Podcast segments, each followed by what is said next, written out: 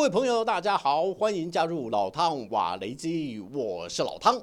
乌克兰紧急调派卢甘斯克边防突击队支援巴赫姆特包围战，部队来到一个城区就和敌军正面接触，双方当即展开短兵相接的近距离作战。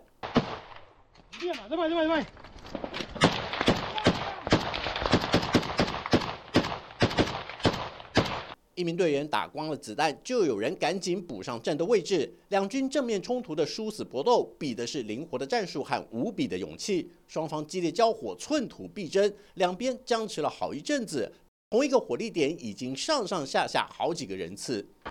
然后动另外另外这句就行了吗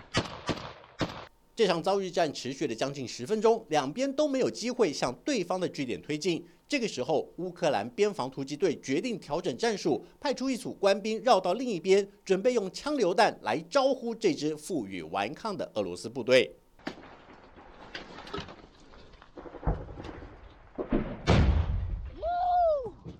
这下子终于打出一个缺口，突击队员趁俄军火力出现断层的空档脱离交战区，以便前往下一个据点为友军补充战斗支援力量。这只是巴赫姆特战役中的一个场景，毕竟在不同的战线上，每支部队都被赋予不同的作战任务。他是德米特罗，乌克兰第八十空降突击旅的指挥官，率领官兵驻扎在巴赫姆特近郊的一个炮阵地。俄乌开战后，曾经在尼古拉耶夫和库皮扬斯克有过和俄军交手的经验。现在这支部队被派驻前线，就是要打击不断向巴赫姆特集结的俄国步兵。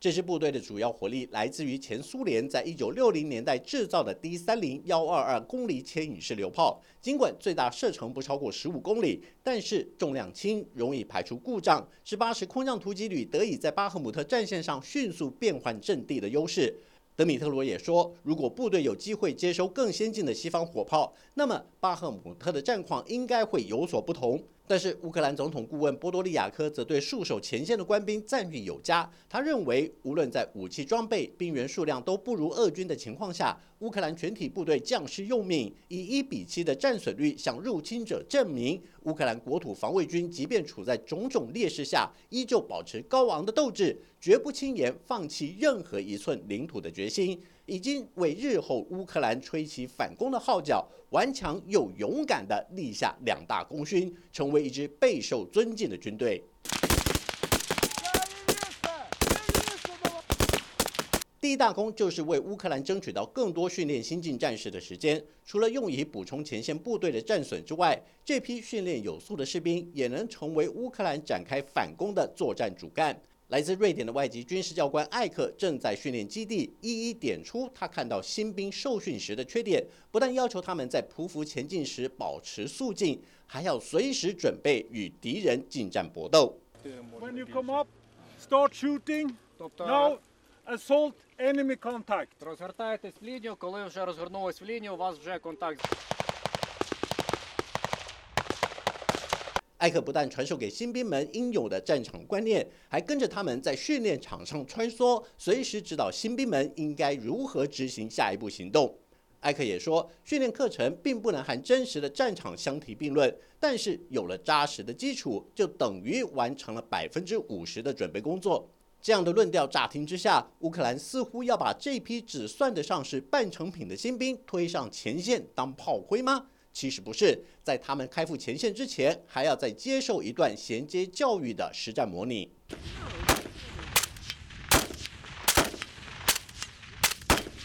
负责衔接训练的是乌克兰第五独立突击旅的旅长伊万。据他介绍，新兵在拨交到部队之前，会在第五突击旅接受约为七天的战场训练，而且训练课程非常密集。除了有轻重武器射击之外，还会有驾驶装甲车与模拟接战的应变处置。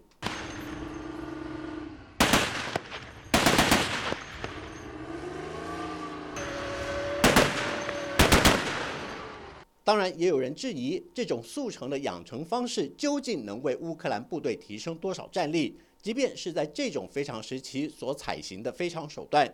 但是二十一岁的步兵连长纳扎就是最好的证明。他说，他和连队在这条战线上已经戍守了好长一段时间，俄军每天每半个小时就会开炮攻击他的阵地，但是连上官兵总会以相同的手法让俄军安静下来。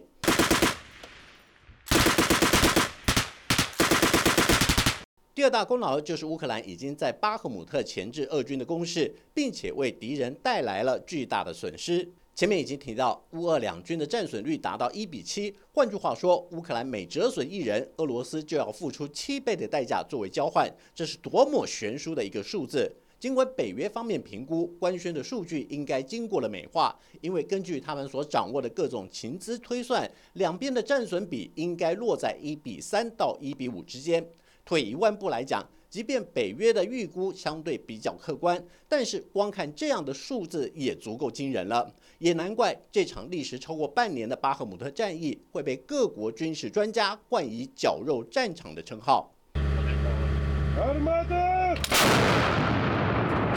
华府智库战争研究所指出，虽然巴赫姆特在军事上的象征意义远远超过这座城市的战略价值，但是乌克兰之所以不愿放弃的原因，源自于巴赫姆特在极其有力的防卫性城镇战背景下，具有清剿俄罗斯在此部署的瓦格纳佣兵集团以及像是第七十六近卫空中突击师等精锐部队的机会。乌克兰只要能在巴赫姆特重创俄军，就算未来决定撤离这个战场，俄军也必然无法在短时间内重启战端。到时候掌握主动权的乌克兰就有机会在俄军战力最青黄不接的情况下，一鼓作气收复失地，甚至把俄罗斯赶回开战前的边界之外。好了，就到这里，我们下次见。